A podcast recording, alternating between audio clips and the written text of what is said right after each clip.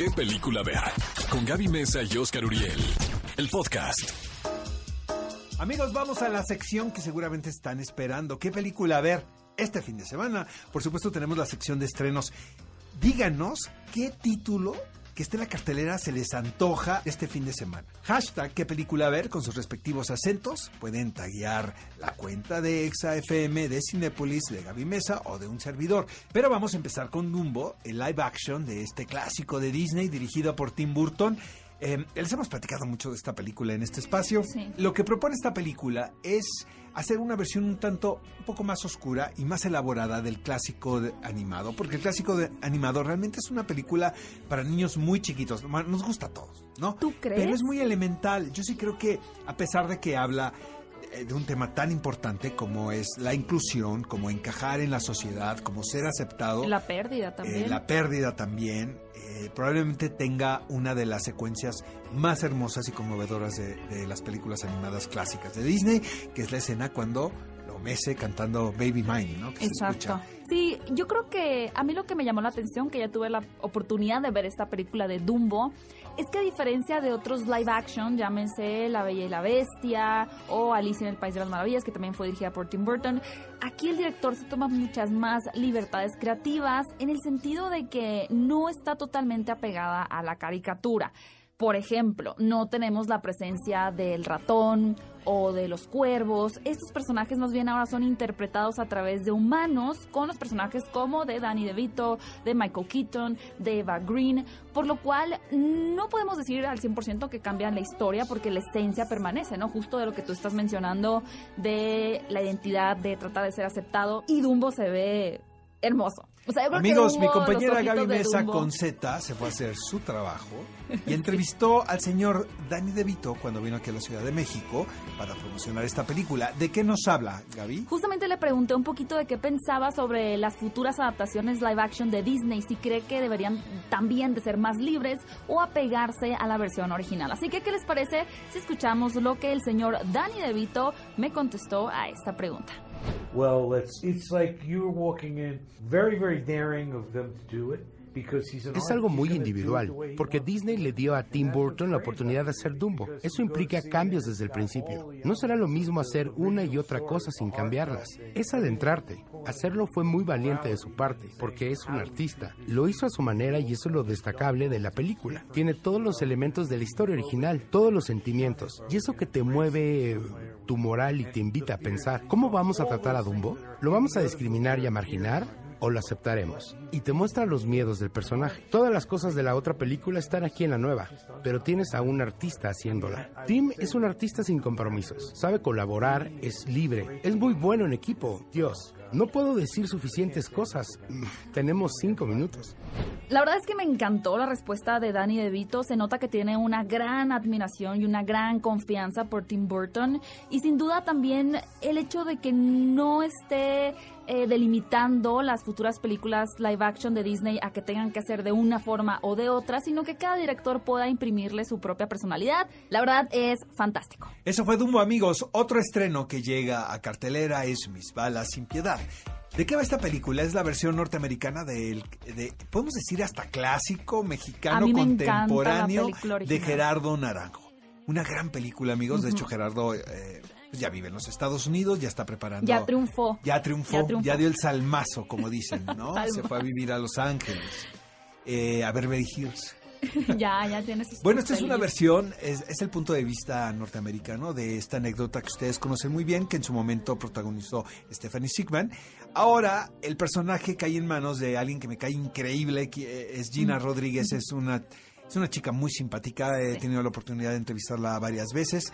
Para quien no sepa quién es, pues es la protagonista de Jane the Virgin, no se hagan que la ven todos, todas, todas las semanas.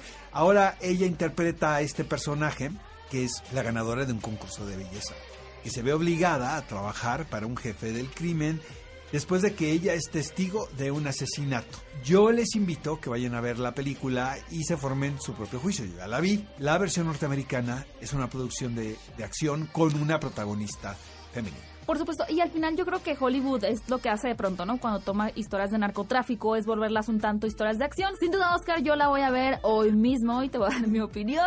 También otra cinta que llega es, todos lo saben, dirigida por Asghar Farhadi, que estuvo en el Festival de Cannes. Oscar, ¿tú tuviste la oportunidad Sí, de verla? ya vi esa película. Se trata de un melodrama, pero muy español, amigos, a pesar de que tiene un realizador iraní Ajá. a cargo de esta misión. Pero vaya, como que juntaron a los actores más intensos españoles y hicieron esta historia. Te voy a decir una cosa, mantiene el suspenso toda la película porque quieres saber al final qué es lo que está, está sucediendo. pasando? Exactamente. No te queda muy claro, aunque si ponen un poquito de atención, se pueden percatar como hacia dónde va. Todo tiene que ver con un secuestro que sucede en una boda y para que ustedes sepan, esta película es un, es un proyecto que levantaron Penélope Cruz y Javier Bardem para el lucimiento de ellos y, y de varios amigos, como Inma Cuesta, Bárbara Leni, ¿no? Ok, pues sin duda a mí me llama mucho la atención. También esta película se ve sumamente interesante. Me gusta estar estresada. Así que todos saben otra opción que ustedes pueden ir a ver este fin de semana a Cinépolis.